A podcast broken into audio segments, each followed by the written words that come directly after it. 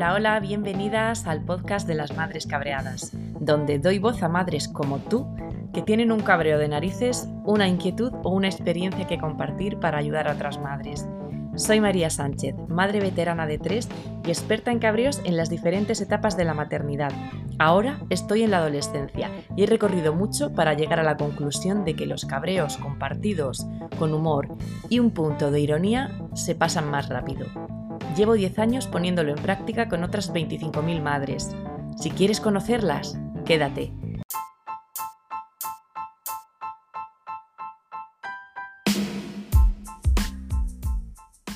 Hoy nos descabreamos con Diana Alacem, que es una mamá granadina de dos adolescentes, profesora de secundaria y escritora de novela juvenil uno de sus grandes éxitos, Escondidos entre aulas, con la que llegó a ser número uno en descargas en Amazon y que finalmente fue reeditada por el Grupo Planeta bajo el título El algoritmo del amor. Tomad nota. Diana jamás imaginó convertirse en una madre exasperada y gritona, pero se vio envuelta en ese círculo vicioso de manera automática. Ella trataba de calmar su voz, pero tenía que repetir las cosas una y otra vez hasta que al final Perdía la paciencia y entre la presión y el estrés, la relación con sus hijos se veía dañada. Pero ahora es la madre que siempre ha querido ser y está muy orgullosa de haberlo conseguido por ella misma y por sus hijos.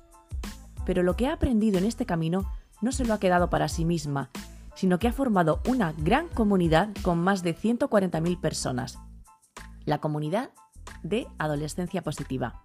Y no puede estar más feliz sabiendo que esas 140.000 familias comienzan a poner en práctica la educación respetuosa que todos merecemos y que hoy va a compartir contigo, conmigo, con todas las madres cabreadas para que lo estemos un poco menos.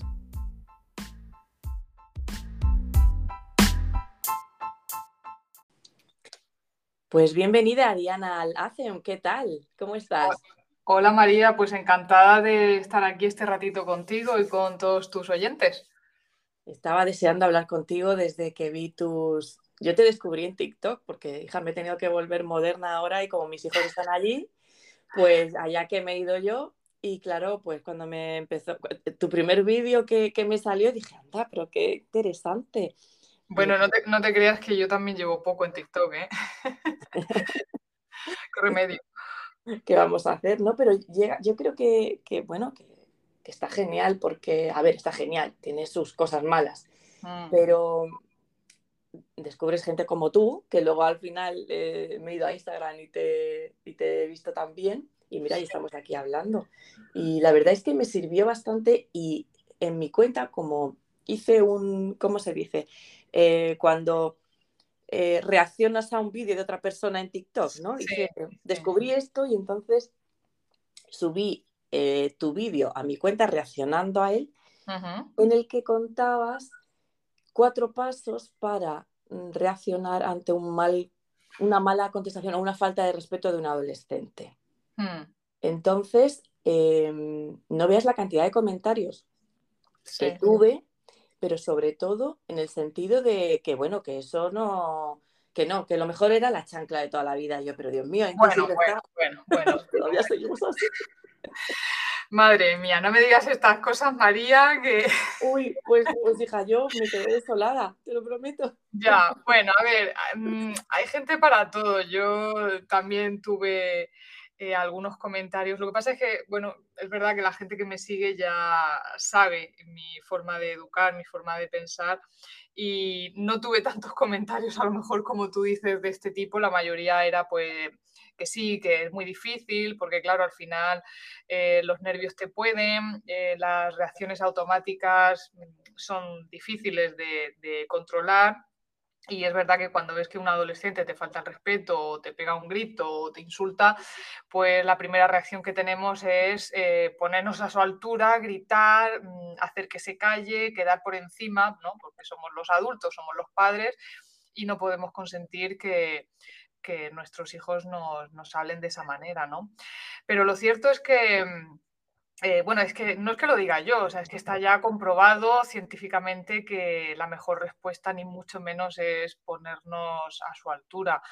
Eh, yo sé que es complicado, pero también es cierto que eh, estas mismas pautas nos pueden servir para hablar con personas a nuestro alrededor, ¿no? Si tenemos un compañero de trabajo que en un momento dado hace un comentario que nos desagrada, pues mm, lo suyo no es ponerse a gritar y a, insultarle y a decirle, pero tú qué te has creído, ¿no? Lo suyo sería mantener un, diálogo, una comunicación no violenta, porque ya sabes que nosotros estamos hechos de neuronas espejo y al final, eh, cuando, cuando tú te calmas, la otra persona automáticamente también va a ir rebajando su nivel de, de tensión. Entonces, claro, si hay gente que esto no lo sabe, pues va a saltar pero yo creo que ya si lo sabemos y que está comprobado y podemos empezar a trabajarlo, pues lo suyo es que, empecemos a, trabajar. Porque además, yo digo una cosa, ¿qué es, qué es lo que queremos enseñar a, nuestros hijos? ¿no? Que, que, para resolver una cuestión hay que gritar, hay que insultar, hay que quedar por encima de la otra persona, hay que tener ahí una lucha de poder, o queremos enseñarles que cuando a mí alguien hace algo que me molesta, yo mantengo la calma, reacciono de una forma eh, más positiva, eh, no llego al insulto, no necesito insultar a la otra persona para quedar por encima, eh, mantengo una conversación relajada, que es lo que queremos enseñar a nuestros hijos. Es que al final se trata de eso, el ejemplo que vamos a darles es lo que ellos van a aprender. Yo creo, mira, algunas eh, madres de mi comunidad y yo misma un poco estoy en ese punto en el que ya nos hemos eh, informado, sabemos lo que no se debe hacer, sabemos que el cerebro del adolescente está en desarrollo y no le podemos echar la culpa de todas las reacciones que tienen a él, sino bueno, pues que no tiene eh, la corteza prefrontal, ¿no? Que no está desarrollada y todo esto, eso lo tenemos muy claro. Pero claro, vemos por una parte esto y por otra parte que hay comportamientos que de ninguna manera se deben tolerar y nos vemos un poco, yo al menos, y alguna madre también me lo ha trasladado en las preguntas que, he puesto en Instagram para, que, para trasladarte a ti, que, se, se encuentran un poco como desarmadas en el momento de, de un mal comportamiento, que claro, que por un lado o sea, no sabemos cómo reaccionar porque no podemos pararlo de golpe con las herramientas que tenemos o, con lo que hemos aprendido, pero tampoco sabemos cómo hacerlo, pero sí que tenemos claro que no se puede dejar pasar. Pues mm, vamos a ver, es que esto es muy sencillo. Si yo me he pasado la vida gritándole a mi hijo, regañándole, dándole la chapa, el sermón, eh, el día que cometa una falta más grave, Mm, le va a entrar por un oído y le va a salir por otro, porque va a ser una de las chapas más que damos. Mira, eh, yo sin ir más lejos, yo recuerdo a mi madre. O sea, mi madre era la típica que siempre estaba amenazando, gritando, porque no sé qué, o sea, ya teníamos su voz ya como muy asimilada, ¿sabes? Mm. Eh, y cuando pasaba algo y nos regañaba, pues, pues, bueno, pues no le dábamos importancia. Con mi madre me ha echado la bronca, pues vale. Sin embargo, con mi padre era distinto porque mi padre, pues bueno, era, no voy a decir que fuera un poco más pasota, pero sí que no entraba en luchas de poder cuando se trataba, por ejemplo, de recoger la mesa o de recoger la ropa o de ponerse a estudiar. Él no entraba en eso, ¿vale? Ahora, como hiciésemos algo eh, fuera de, los, de lo que son los límites rojos, ahí ya solo con la mirada y con hablarnos de forma eh, eh, seria y, calmada, porque es verdad que él nunca ha llegado a gritar, ahí ya era como, o sea, le tengo que escuchar. Tengo que escuchar lo que me está diciendo, porque es verdad que mm, nunca me regaña por cosas absurdas, pero si me está regañando ahora o me está diciendo esto, es por algo, ¿no? Es porque a lo mejor me he pasado. Entonces, eh, a nosotras nos pasa un poco esto con nuestros hijos, que desde chiquitines les hemos dicho tantas veces, tienes que hacer, tienes que esto, tienes que lo otro, para aquí, para allá, mm, patatín, patatán, que llega un momento que ya nuestra voz no la escuchan.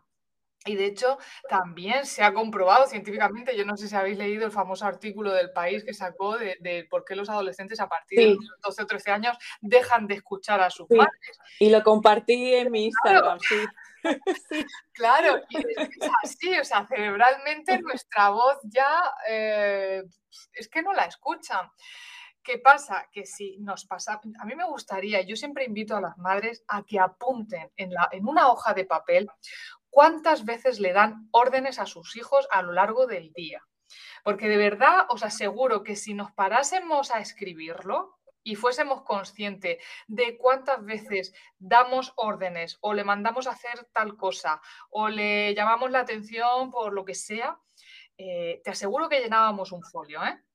Entonces, cuando ya el comportamiento eh, mm, se va, pues regañarles es, es una más es una más para ellos. Entonces, ¿cómo cortamos una situación que no se puede dar de ninguna manera? Pues vamos a ver, lo primero es, eh, claro, es que esto requiere un trabajo. Esto no si no hemos hecho un trabajo previo y decimos, voy a empezar ahora a hacer un trabajo. Pues, Pero claro, si hago con él o con ella. Ya, ya, yo puedo empezar a trabajar hoy, pero esto no quiere decir que mañana yo ya vaya a tener resultados. Es decir, si yo quiero empezar a trabajar esto hoy, eh, eh, tengo que acostumbrar a mi hijo a que yo ya no estoy encima de él todo el tiempo. Entonces, tenemos que empezar a todos los días rebajar ese nivel de exigencia que tenemos con ellos, ese nivel de, sermones que tenemos a diario con ellos. Eso hay que bajarlo. Eh, si no ha recogido, pues no ha recogido, que lo recoja mañana. O si se lo decimos, se lo decimos una vez, no 500. tenemos que rebajar las veces a las que, en las que nos dirigimos a ellos para pedirles o para ordenarles que hagan algo. Y poco a poco vamos rebajando eso y bueno, pues ya el día que vamos a regañar o a, tomar medidas con tipo, algún tipo de consecuencia de algo que han hecho, nos ponemos serias, ¿vale? Sin llegar a los gritos, buscamos un momento en el que ellos también estén más receptivos, porque lo cierto es que si están con una explosión emocional, ahí no nos van a escuchar. Entonces tenemos que esperar a que rebajen su intensidad de la emoción y cuando estén más receptivos, hablar con ellos y decir, oye, por aquí no.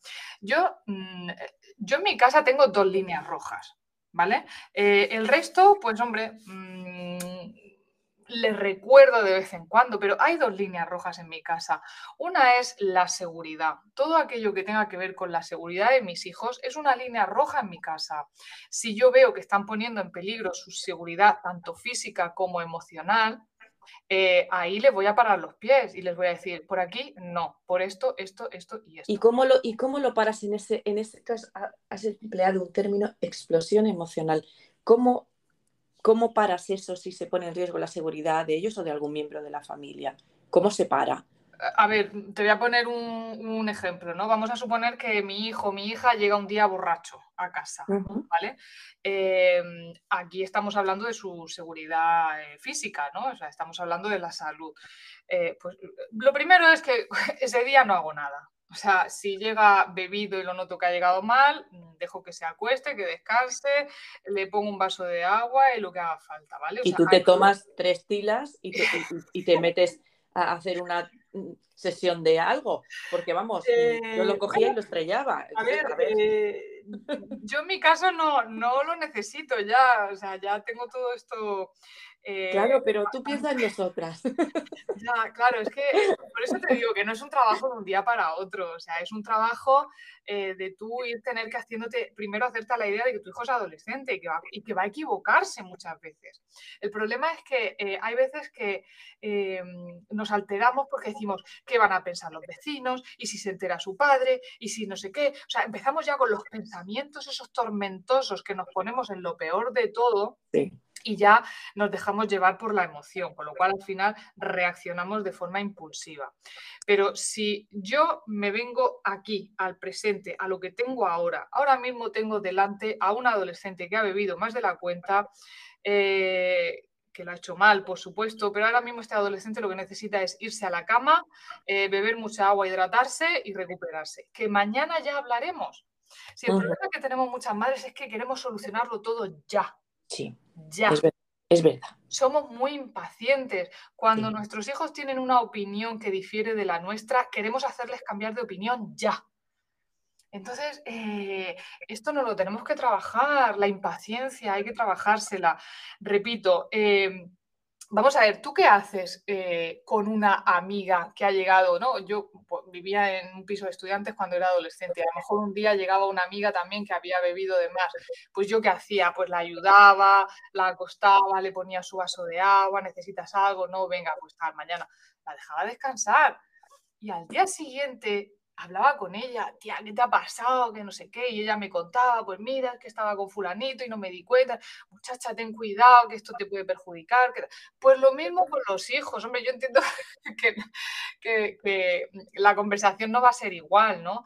Pero hay que esperar tener paciencia y al día siguiente, cuando el chaval esté eh, con, todos sus sentidos donde tienen que estar, uh, nos sentamos a hablar con ellos ¿Qué ha pasado? ¿Cómo has llegado a esto? Eh, ¿qué, necesidad había detrás de, este comportamiento que necesitabas cubrir eh, para llegar a este estado? Eh, ¿Cómo te puedo ayudar? Sabes que esto nosotros no lo permitimos en casa, o sea, no, no damos ningún tipo... Yo entiendo que habrá padres a lo mejor que lleguen con una cogorza a casa y el niño diga, pues yo voy a hacer lo mismo. Pero si somos una familia en la que resulta que tampoco los adultos tenemos por costumbre eh, pillarnos una cogorza, pues eh, somos su primer ejemplo. Oye, yo entiendo que estás en la juventud, cuando yo era joven también me apetecía, pero siempre he intentado controlar para no llegar en este estado porque te puede pasar esto, lo otro, ta, ta, ta, ta. ¿no? O sea, eh, y luego ya si queremos poner consecuencias, una consecuencia siempre debe de estar advertida con antelación. Es decir, lo que yo no puedo hacer es que mi hijo llegue borracho y digo, pues, pues, pues vas a estar dos meses sin salir, ¿vale? Porque eh, nos hemos sacado de la manga esa consecuencia de pronto. Vale, esta vez. Claro, porque jamás lo esperábamos que llegara así. Entonces nos pilla, nosotros somos los primeros sorprendidos. Claro, entonces, ¿qué es lo que se hace en estos casos? Vale, esto ha pasado, pero esto yo no lo voy a permitir que pase más veces. Y si vuelve a pasar, entonces sí que tendrás una consecuencia. Voy a confiar en ti, voy a confiar en que esto no lo vas a volver a repetir pero que sepas que si se vuelve a repetir esta situación, habrá una consecuencia y vas a estar castigado eh, un mes entero sin salir, por ejemplo. ¿Vale? Pero ya la consecuencia ya se la hemos avisado con antelación, ya sabe lo que puede pasar si vuelve a hacerlo, ya hemos hablado con ellos de, cómo le puede perjudicar, eh, hemos entendido sus necesidades, le hemos escuchado. Eh, y todo esto va a ayudar a que eh, esos límites que queremos ponerles, que realmente son límites, son líneas rojas, pues se puedan ir cumpliendo.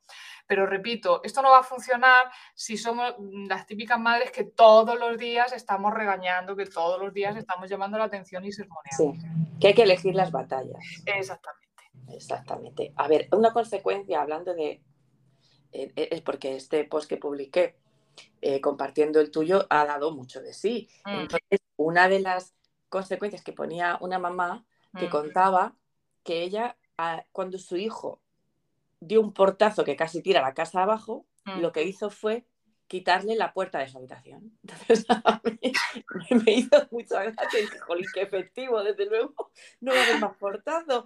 ¿Cómo ves tú este tipo de consecuencias así como muy... Eh, bueno, la verdad es que la veo graciosa. O sea, me parece, me parece graciosa y además me parece muy original, ¿no? Eh, bueno, pues no, no, lo veo mal, ¿no? Yo creo que hasta el chaval, eh, bueno, yo creo que hasta el chaval habrá dicho, oye, pues, pues sí, pues tiene razón, ¿no? ¿no? No lo veo, no lo veo mal, me parece bien. Además, tener este tipo de consecuencias que son incluso hasta divertidas, pues me parece muy original, o sea que bravo por ella. Yo es que no se me ocurren eh, consecuencias, tengo como falta de imaginación. Eh, ah, claro, a ver, las consecuencias siempre tienen que estar relacionadas con lo que ha sucedido. Es decir, eh, si yo llego borracho un día, eh, no tiene ningún sentido mm, que yo te quite el móvil, porque no tiene nada que ver una cosa con la otra, ¿no? Ahora, por ejemplo, lo que ha hecho esta mamá está muy bien, porque está relacionado con lo que ha pasado, ¿no? Ha pegado un portazo, no quiero que te cargues la puerta, fuera puerta. las consecuencias ah, eh, tienen que estar relacionadas con, eh, con, eso que ha pasado. Si resulta que mi hijo se ha metido en un lío porque ha compartido unas fotos por internet que no tenía que haber compartido y se ha metido en un lío, pues ahí sí que puedo decir, pues oye, eh, mira, vas a estar ahora sin móvil una temporada hasta que aprendas a, manejar esto con responsabilidad, ¿no? Es así, tiene que estar, tiene que estar eh, relacionada la consecuencia siempre, luego tiene que estar avisada con antelación, que eso es importante también, y, luego tiene que tener también, digamos, un límite en el tiempo. Es decir, yo no puedo coger y decir, pues te quedas inmóvil hasta que a mí me dé la gana. No. Hasta que las ranas críen pelo. Exactamente. tenemos que, que, ser más específicos en el tiempo, ¿vale? O sea, pues vas a estar sin móvil una semana o vas a estar sin móvil dos días. Hay que, hay que especificar un poco, ¿vale? Sí, sí. Em, y vamos a ver, ¿y si no hay manera de que estudie, de que se siente a estudiar, que le cuesta horrores? Yo sé que hay muchas mamás que están preocupadas, que estas vacaciones sus hijos tienen que estudiar porque les ha quedado alguna asignatura. ¿Qué podemos hacer? Eh, aquí vale mm, castigar, consecuencia, quitar distracciones. ¿Qué hacemos para que nuestros hijos estudien si no les da la gana? Pues a ver, eh, yo no estoy de acuerdo ni con los castigos por los estudios y mucho menos con los premios tampoco, ¿eh? porque al final lo que estamos haciendo em, es eh, premiar esa motivación extrínseca, es decir, para, para yo, o sea, para yo conseguir cosas que quiero, para que mis padres me compren, pues venga, tengo que estudiar, cuando en realidad la motivación de una persona, la auténtica motivación de una persona tiene que ser intrínseca, es decir, que, venga de sí mismo, del decir, voy a esforzarme porque quiero conseguir esto por mí mismo, ¿no? por mis propios medios. Entonces, claro, los premios eh, al final, pues eh, no, no es el, final ¿no? de, lo que queremos. Sí que es verdad que hay muchos chavales que, a ver, aquí tendríamos que ver un poco por qué no quiere estudiar, porque es que los motivos pueden ser muy distintos. Puede ser eh, porque no le gusten las materias que está dando, puede ser que no le gusten los profesores que tiene, puede ser que tenga eh, mala relación con los compañeros y por lo tanto su relación con el aprendizaje sea también tóxica. Puede ser que cognitivamente hablando no esté lo suficientemente maduro como para retener eh, las materias que está dando en este curso, que esto también puede pasar, y les pasa sobre todo a los chicos, que sabéis que, su cerebro tarda más en madurar, entonces les, cuesta mucho y claro, cuando les cuesta tanto, pues se acaban rindiendo. Eh, puede ser que mm, eh, yo qué sé, es que pueden ser muchos motivos los que puede ser que, ya tenga una edad y lo que quiera es ponerse a trabajar. Eh, puede ser que no quiera sentirse tonto y prefiere sentirse un, o sea, prefiere hacerse pasar por un vago, ¿no? Antes que, por un tonto. Entonces, como ya te digo, pueden ser muchos los motivos que haya detrás. Por eso y no puede ser simplemente, o sea, siempre hay un motivo de estos que tú dices, o puede ser que es que prefiera estar jugando a un videojuego o le apetezca más una cosa, simplemente que no le apetezca. O siempre hay un motivo más profundo que debemos eh, investigar. es que, vamos a ver, es que a mí a lo mejor no me apetece ir a trabajar mañana, pero voy, ¿no? ¿Por qué? Porque tengo una motivación intrínseca, ¿no? Eh, tengo que ir porque si no trabajo, pues me despide, me quedo fuera eh, y no cobro, ¿no? O sea, aquí mm, lo tengo que hacer sí o sí, me tengo que levantar por la mañana y lo tengo que hacer. Claro, ¿qué pasa? Que tenemos estas cámaras, estas pantallas que nos distraen tantísimo y que son tan atractivas y al final, pues eh, yo prefiero sentarme mm, con una cámara delante que ponerme a estudiar. ¿Qué pasa? Que estos chavales, igual que un trabajador sabe que tiene que ir a trabajar porque si no, no cobra y le despiden, ellos también saben que si no aprueban los exámenes, eh, repiten curso. Y esto lo saben. La diferencia con los adultos es que ellos procrastinan, lo dejan todo hasta el final y en el último momento se ponen a estudiar. Y esto eh, lo sabemos los que somos profesores, eh, porque el primer trimestre suele ser un desastre en general el segundo trimestre suele mejorar un poquito y en el tercero ya se ponen las pilas porque, claro, le ven las orejas al lobo y, se ponen a estudiar en el último momento. Entonces, ellos la concepción del tiempo que tienen es muy diferente a la nuestra. Eh, nosotros vemos el final del curso, lo vemos ahí al lado, pero ellos no, ellos lo ven muy lejano todavía. Entonces ellos en su mente todavía queda mucho tiempo para recuperar eso. Y ahora estoy de vacaciones y lo que quiero es descansar. Igual que nosotros estamos de vacaciones y queremos descansar. Pues lo mismo les pasa a ellos están de vacaciones, quieren descansar y todavía ven el final de curso muy lejano y ya tendré tiempo de ponerme a estudiar. Es que es así, es que no, no hay otra. No, es que, no es que no, claro que no les apetece, es que es normal. es que, perdóname que te lo diga, pero es que son un rollo las asignaturas y la forma de aprendizaje también. Es normal que no quiera. Ahora, eh, ¿podemos ayudarles nosotros a ir organizando en bloques de estudio, en bloques de dedicación, para que no tengan que hacerlo todo de golpe, que lo vayan haciendo poquito a poco? Claro que sí, pues para eso estamos los expertos, para ayudar a, los adolescentes y a los padres que necesitan. Claro, es que ellos no tienen ni idea de organizarse, es que no saben, se lo ven, se ven un mundo y no saben, sobre todo cuando están en primero y en segundo de la ESO y en tercero depende, son muy niños. Sí, sí, totalmente. Yo además es que me hace gracia cuando al principio de curso le dicen, venga, una agenda para cada uno. Digo, pero si no... No, saben. venga, una agenda para cada uno. Pues vale, pues la guardan en la mochila y no la vuelven a sacar hasta el año siguiente, ya te lo digo. Es cierto, yo las he visto en blanco y les riño, pero no sé la agenda. Mm, yo creo que mm. no saben. No, no, hay que estar con ellos, hay que enseñarles y, como ya digo, hay que enseñarles sobre todo a organizar el trabajo por bloques de, tiempo para que no se les haga eh, eterno el tener que estudiar una materia y que lo vayan haciendo poquito a poco, eh, incluso como algo, algo divertido, se puede llegar a hacer. Pero ya digo, es que claro, hay que conocer eh, todas estas herramientas. ¿Y cómo podemos? Porque a mí me da miedo, a ver, a mí no me funciona el estar todo el rato encima y el estar todo el rato recordándole y diciéndole el horario, ponte un horario, que has estudiado hoy, enséñame lo que has dado. O sea, ¿dónde está el punto medio para respetar un poco su autonomía y que ellos no se sientan mm, como la madre pesada, pero también ayudarles? Porque es que yo de verdad que mm, hay veces que no sé cómo hacerlo. Bueno, yo creo que, lo, a ver, al principio necesitan un acompañamiento, ¿vale? Mira, yo te voy a enseñar a hacer esto así, así, así, así. Y durante, por ejemplo, dos semanas eh, voy a estar eh, comprobando que lo estás haciendo bien. Y después de dos semanas ya dejo que lo hagas tú. Ahora, eso sí, eh, por lo menos una vez a la semana comprobaré cómo va la cosa, ¿vale? Y así poquito a poco, al final se trata también de organizarnos nosotras porque queremos organizarle las cosas a ellos, pero nos organizamos nosotras con ellos también. Entonces, eh, es organizarse. Venga, eh, las próximas dos semanas voy a estar todos los días contigo para comprobar lo que tienes que hacer, cómo lo tienes que hacer, si lo has hecho o no. Eh, pasadas esas dos semanas, pues en lugar de todos los días, solo voy a estar pendiente, yo qué sé, dos días a la semana. Y pasadas otras dos semanas, ya solo voy a estar pendiente un día a la semana. Y pasadas otras dos semanas, ya no voy a estar pendiente. Y así. Es que no es, no es tan complicado, como ya te digo, se trata también de organizarnos nosotras con ello.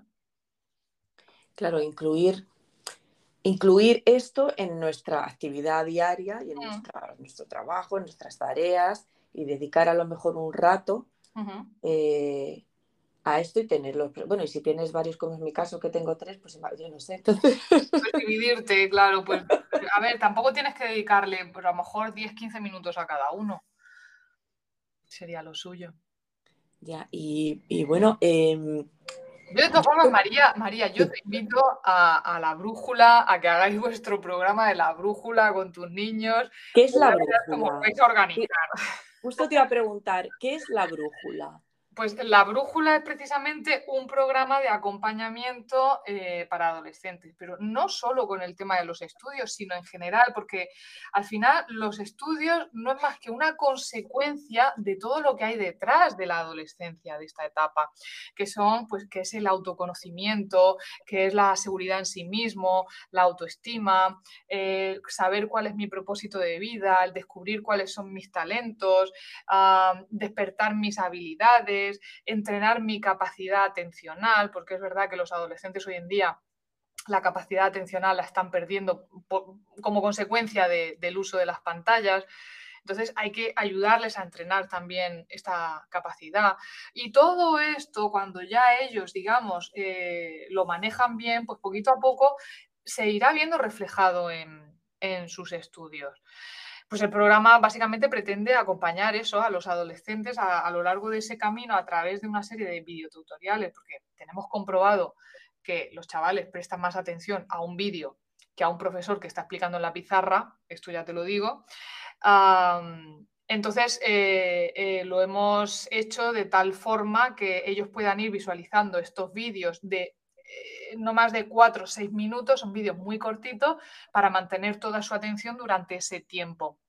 No queremos tampoco infoxicarles con demasiada información porque entonces al final no la van a poner en práctica. Entonces son vídeos muy cortitos que dedicándole a lo mejor 10 o 15 minutitos diarios, que no es nada, eh, pueden ir eh, sacando resultados del programa. O sea que son eh, vídeos para ellos. Sí. A ver, los padres también pueden hacerlos, porque los padres, lógicamente, cuantas más herramientas tengan, pues mucho mejor. El programa va dirigido a los adolescentes, pero mi recomendación siempre será que los padres también claro. Eh, paralelamente lo vayan realizando, porque ya digo, es un refuerzo también el tener a un padre que, entiende ya de esto. Además, el formato son vídeos porque como ellos, claro, lo que les gusta es la información cortita, mm. eh, que luego puedan pasar a otra cosa, que mm. no... Entonces, eh, ¿cuánto dura cada vídeo? Pues ya te digo, hay vídeos que duran tres minutos, otras que duran cinco, pero vamos, en general yo creo que el máximo son siete minutos. En algunos. Mm.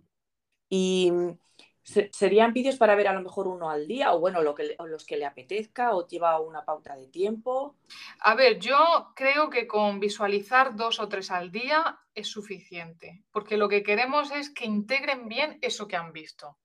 O sea, a mí no me interesa que el chaval se vea 14 eh, vídeos seguidos si al final no va a integrar nada.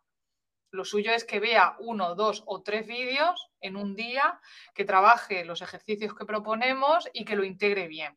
Y que al día siguiente, si quiere, vuelve a repetir, perdón, vuelve a repetir esos dos o tres vídeos y añade uno más a la lista. ¿Vale? Entonces, poquito a poco, ya te digo, se trata de integrar bien la información que ellos están viendo eh, para no cargarles tampoco de demasiada información que al final no va a servir para nada. Pero fíjate, estoy viendo aquí el, contenido de los vídeos en tu página, que la voy a decir, adolescenciapositiva.com.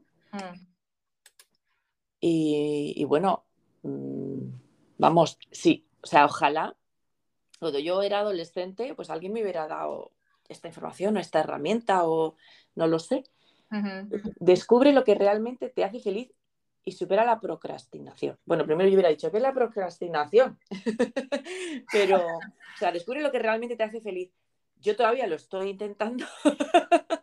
Soy un adolescente, se lo plantea desde esta edad y, va enfocado a, realmente descubrir lo que le hace feliz. Jolines, pues para su vida y para su desarrollo es, es, fenomenal. Sí. despierta tus talentos y pasiones.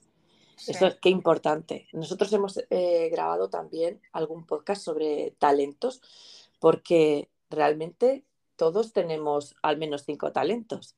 Y, claro, hay gente que piensa que no tiene ningún talento y que no sirve para nada y que no sabe qué estudiar y, a lo mejor coge los estudios que va a hacer en función pues, de lo que se espera de ellos o de lo que ellos dicen que se les da bien. El problema es que muchos chavales se creen que tener talento es eh, ser un máquina en matemáticas o ser un máquina en idiomas. Y no, hay muchísimos otros talentos que no saben ni siquiera que los tienen. Mira, el otro día me, hablaba una de las chicas que tuve en el programa, bueno, he tenido un montón de casos, pero una de ellas eh, me decía, sí, es que a mí lo que me gusta es hablar con mis amigas y escucharlas y que me cuenten sus problemas y no sé qué.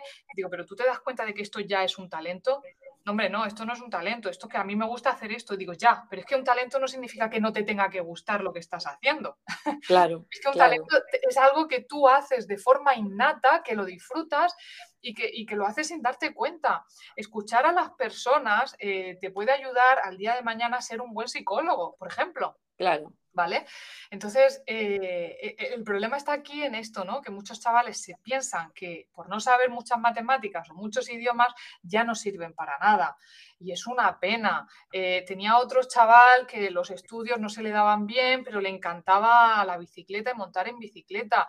Eh, cuando tú enfocas a ese chaval hacia el deporte, lo que puede conseguir con el deporte. Es que me decía, es que a mí me cuesta concentrarme. O sea, ellos tienen unas creencias de sí mismos que no son reales, no se corresponden con la realidad. Me decía, y que se las hemos puesto nosotros. Claro, me decía, es que yo no sé concentrarme. Digo, ¿cómo que no sabes concentrarme? Digo, cuando tú bajas con la bicicleta por una cuesta, por una montaña de rocas, digo, tú no vas concentrado en el camino para no pisar una piedra y caerte. Dice, sí. Digo, pues eso es, eso es la concentración.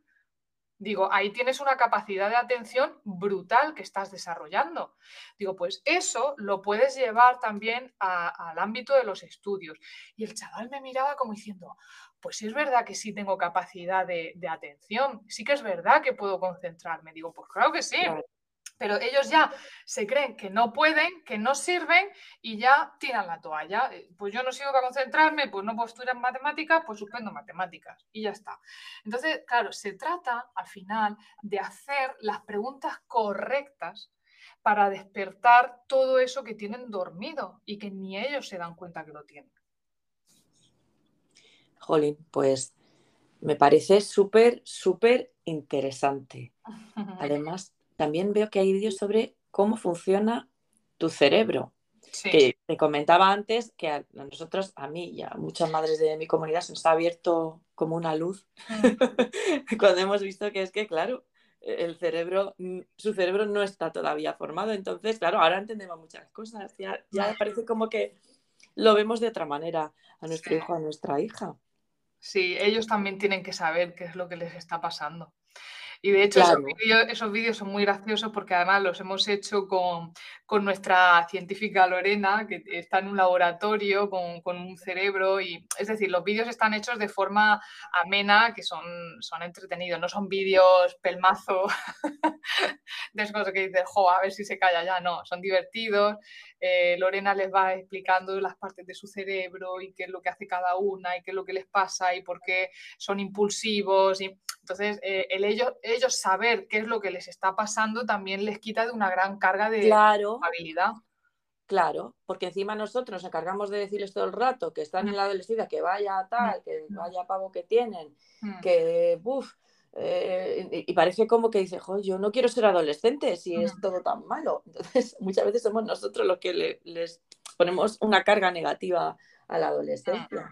Quizá si ellos comprendieran eh, de un modo eh, más, más o sea, entendieran un poco también la química y los cambios fisiológicos porque ellos ahora mismo estamos en la época de, la información, entonces decirle, no, es que tu cuerpo está cambiando. A mí me decían, tu cuerpo está cambiando. Joder, yo digo, a ver ahora en qué me transformo. yo creo que si se, desciende un poco más al detalle y explican, mira, pasa esto, esto, el cerebro tal, hay estas reacciones, no sé cuánto. Ellos, jolín, ellos es racionalizar eso Mm. Eh, a mí me hubiera hecho un mundo. Yo creo que es súper importante para ellos. Y mira, aprende a gestionar tus emociones y trabaja la resiliencia. Entrena tu capacidad de atención y foco. Eso sí, están, sobre todo los chicos, están como en la parra, como decimos aquí, están súper despistados a esta edad. Sí, eso es cierto. Eh, por eso te digo, bueno, si ves el módulo solo de, la capacidad atencional, hay como 26 vídeos. O sea, es que mm, hacemos ejercicios de, entrenamos la, ah, capacidad, la focalización y todo eso. O sea que, bueno, muchas cosas, hacemos muchas cositas en el programa. Sí, sí. Cámbiate actitud, fuera miedos, empieza a planificar. Combate aquello que te bloquea y confía en tus capacidades. Jolín, lo de la... Esto es fenomenal, la autoestima, cómo ponerte en acción y alcanzar tus objetivos. Pues, mm, pues me encanta.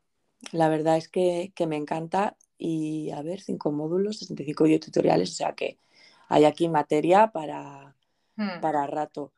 Pues, pues lo voy a mirar más detenidamente. Voy a dejar el enlace para, en la descripción del podcast y en el blog madrescaderas.com, que siempre juego los podcasts ahí también, porque ahora tenemos, veo aquí que hay una promoción y lo tienes súper bien de precio para quien le interese. Sí, hasta el 1 de enero, ¿eh? El 1 de enero ya... Vuelve al precio normal. Muy bien. Pues no sé si había alguna pregunta más. Voy a ver, voy a repasar, que no me quiero dejar ninguna. Eh, sí, por aquí nos preguntaba una mamá que dónde acaban los consejos para llegar a la exigencia. O sea, ¿hay algún punto en el que ya nos dejamos de paños calientes, como solemos decir, y decimos, vamos a ver aquí, siéntate, estudia y saca todo, no sé qué, no sé ya se ha acabado. Básicamente, eh, la respuesta es muy sencilla, en el momento en el que el adolescente deja de escuchar. en el momento en el que tu adolescente deja de escucharte, ya olvídate que ya no hay consejo que valga es que esto es así. Yo, por ejemplo, eh, María, yo cuando, cuando estoy en casa y tal, yo eh, no puedo darle consejos en ese momento a mis hijos porque no. Lo que pasa es que aprovechamos momentos en los que a lo mejor estamos viendo una serie y sale, ah. yo que sé, una situación eh, de sexo que mm, es importante hablarla, ¿no? Pues aprovecho ese momento y lo hablamos. Otro de los momentos que para mí es fantástico es cuando vamos en el coche. Nosotros eh, mm, pasamos, bueno, los fines de semana nos los pasamos en el coche porque vamos a ver a los abuelos que están a una hora y media de aquí de casa. Entonces, imagínate, tengo una hora y media de ida y otra hora y media de vuelta para hablar con ellos, ¿no? Em, hacemos cosas juntos, pues este puente de diciembre nos hemos ido los tres a Lanzarote, hemos tenido tiempo en el avión de charlar en casa, no había no había más distracciones, ¿no? Éramos nosotros tres y punto. Y, luego, pues en alguna cena también, o incluso muchas veces aprovechamos cuando estamos con amigos y sale alguna conversación en la que hay más adolescentes delante, pues aprovechamos también los adultos para hablar de ciertos temas con, total apertura, ¿vale? A los adolescentes les gusta que les hablen de, de sexualidad, les gusta saber, quieren saber. Entonces, cuando hay más gente delante, que ya no se sienten tan incómodos, ¿no? Ya no es una situación tan, tan incómoda estar ahí con mi madre o con mi padre hablando de sexo, pues la conversación se hace más, más llevadera. Entonces, hay que saber elegir los momentos para dar consejos a nuestros hijos y ya os aseguro, os aseguro que escuchan, ¿eh? aunque no lo creamos, se quedan con la copla. Buen consejo, sí, hay que, tenemos que estar como siempre atentos y aprovechar y cazar las oportunidades. Pero para eso nosotros tenemos que estar siempre como hacer un ejercicio mental de, bueno, de, saber captar esos momentos mm. y, aprovecharlos. Pero es verdad que si sabes aprovechar, si eres oportuna y sabes aprovechar, tiene un súper buen resultado. A mí, la verdad es que yo eso sí que lo he probado y, y, sí que me ha funcionado bastante. En el momento a lo mejor parece que no, te hacen caso, que ah, no se queda, pero luego sí que, sí que funciona, sí que ha funcionado. Y me queda otra, una última pregunta. Tema extraescolares, cuando no van muy bien en los estudios, mm. pero que esa extraescolar les apasiona, pero les quita tiempo. Entonces, ¿cómo se gestiona esto? ¿Le quito la extraescolar? ¿Se la dejo? ¿Qué mm, hacemos? Yo no, yo no quitaría algo que le apasiona, nunca se lo quitaría, porque, a ver, es que es un acto de venganza. O sea, a mí que algo que me encanta, que me gusta, el deporte, el fútbol, el baile, lo que sea, que encima me lo quiten, para mí es, oye, se están vengando de mí o qué pasa aquí. Porque... la intención no es vengar, sino. Ya, pero ellos. ellos más tiempo ellos lo reciben como una venganza. Eh, se está vengando de mí porque no he sacado las notas que quería y me está quitando lo que más me gusta, lo que más quiero, ¿no? Y luego lo hemos hablado antes, al final se trata de empoderarles en lo que sí son buenos. Si, yo, si mi hijo es bueno en fútbol, eh, aparte que es que el deporte, el deporte ayuda al sistema cerebral a, oxigenarse y, y, es más fácil retener la información cuando me voy a estudiar si he hecho deporte que si no lo he hecho. A ver, eh, no creo que nos quite tanto tiempo una actividad escolar, extraescolar. ¿Qué te puede quitar? ¿Una hora, una hora y media? No, no, es que, a ver, hay veces que, bueno, que quieren a lo mejor hacer algún deporte en plan profesional. Entonces son entrenamientos, son mm. más, más duros, ¿no? Más, de más tiempo, más veces a la semana, que sí que quita al final tiempo. Ya, pero no, yo, mira, yo tengo un chaval en clase ahora mismo eh, que es, eh, compite en natación, eh, entrena tres horas todos los días, me lo dice él, que él va una hora al gimnasio y dos horas está en el agua, y aún así el chaval me saca unas notas impresionantes. pero ¿y si no es así? Si suspende. Bueno, pero es que si no es así, es que además ah, puede ser que el chaval lo que necesite es al final llevar su camino hacia el deporte. Entonces, ah, obviamente, claro que hay que ir sacando las asignaturas, la ESO es obligatoria, pero os recuerdo que no es el único camino para tener un futuro, que yo puedo eh, optar por una formación profesional que me lleve hacia lo que a mí me gusta. Hay formación profesional eh, dedicada al deporte. Pues oye, pues si es el camino del chaval, pues adelante, ¿por qué no? Mm, no, no, no es ninguna locura. es una posibilidad igual de válida que cualquier otra. Ya. Cuestión un poco de. vamos a decir que si el chaval es bueno en eso, ¿cómo, se va, ¿cómo le vas a quitar en algo que es bueno? aunque los estudios no vaya bien, pues se hará lo que se pueda, si hace falta un profesor particular que le eche una mano, que se vaya sacando las asignaturas y si no llega, pues luego tienen las opciones de irse a una FP a partir de cierta edad, pues otra opción. Pues sí, hay que contemplar todas las opciones y estar abiertos, un poco poner el foco en ellos mm. y, no en nosotros, ¿no? En nuestras expectativas, en lo que nosotros eh, queremos para ellos. Mm, mm. Muchas veces ese es el error. Claro. Tú imagínate que el chaval es bueno en, ya te digo, en fútbol y resulta que le has quitado del fútbol. ¿Qué, va qué, te va a decir el día de mañana cuando sea adulto? Es que me quitaste, de, o sea, es que no, no puedes hacerle eso. Me quitaste del fútbol, que era mi vida, o de la natación, o del baile, o lo que sea, que era mi vida, era lo que a mí me gustaba, me apasionaba y tú me quitaste de eso. Es mm. que luego, luego pasará lo que pasará. Pues muy bien, Diana. Hemos respondido todas las preguntas, hemos estado hablando un buen ratito y no sé si quieres añadir algo, pero yo sí quiero hacerte una pregunta, que me gusta hacerla siempre antes de terminar. En general, en, general, ¿a ti qué es lo que más te puede llegar a cabrear? ¿Qué es lo que te cabrea a ti, en general, en la vida? Eh, pues Bueno, no es que me cabré, pero mm, sí que veo que a pesar de toda la información que tenemos hoy en día ya, que está constatada por la ciencia, que todavía haya personas que tengan estos pensamientos retrógrados de castigar, de dar una paliza. Eh, sí, a mí esto, esto sí me cabrea.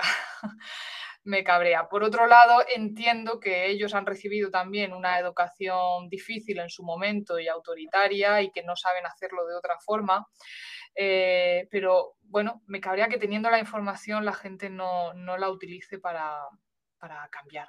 Y que siga enrocada en, en, que eso es lo mejor y que es lo más efectivo. Y bueno, la verdad es que sí que es un poco desolador escuchar ese tipo de comentarios. Es, normal que te cabre, ¿eh? a mí también me cabrea y bueno, no solo con los adolescentes, sino también con los niños, todavía se ven actitudes de ese tipo. Bueno, y, otra, cosa, que me cabrea ya que estamos. Tú dilo todo.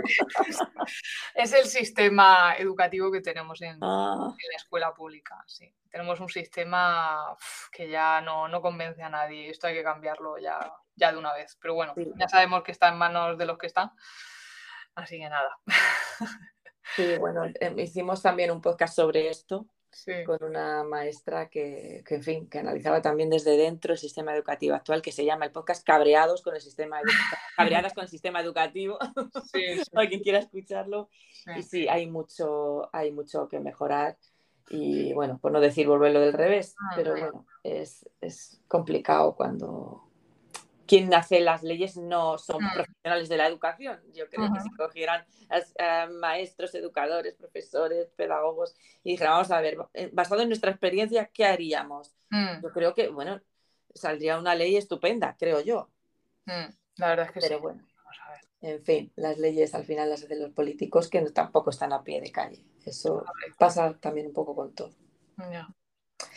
Pues nada, muchísimas gracias Diana, te agradezco enormemente que, nos hayas atendido, nos hayas resuelto las dudas, eh, que hayas reseñado tu programa La Brújula, que lo veo súper interesante y, novedoso, que va enfocado a los chavales. Eh, creo que les puede ayudar y puede ayudar a las familias. Y muchísimas gracias. Y gracias a vosotras también por escucharnos. Y nos vemos, nos escuchamos en el siguiente podcast. Un abrazo.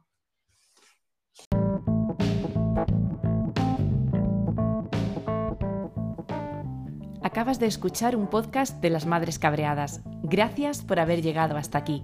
Te dejo todas las recomendaciones que te hemos hecho en este episodio reseñadas en el blog madrescabreadas.com.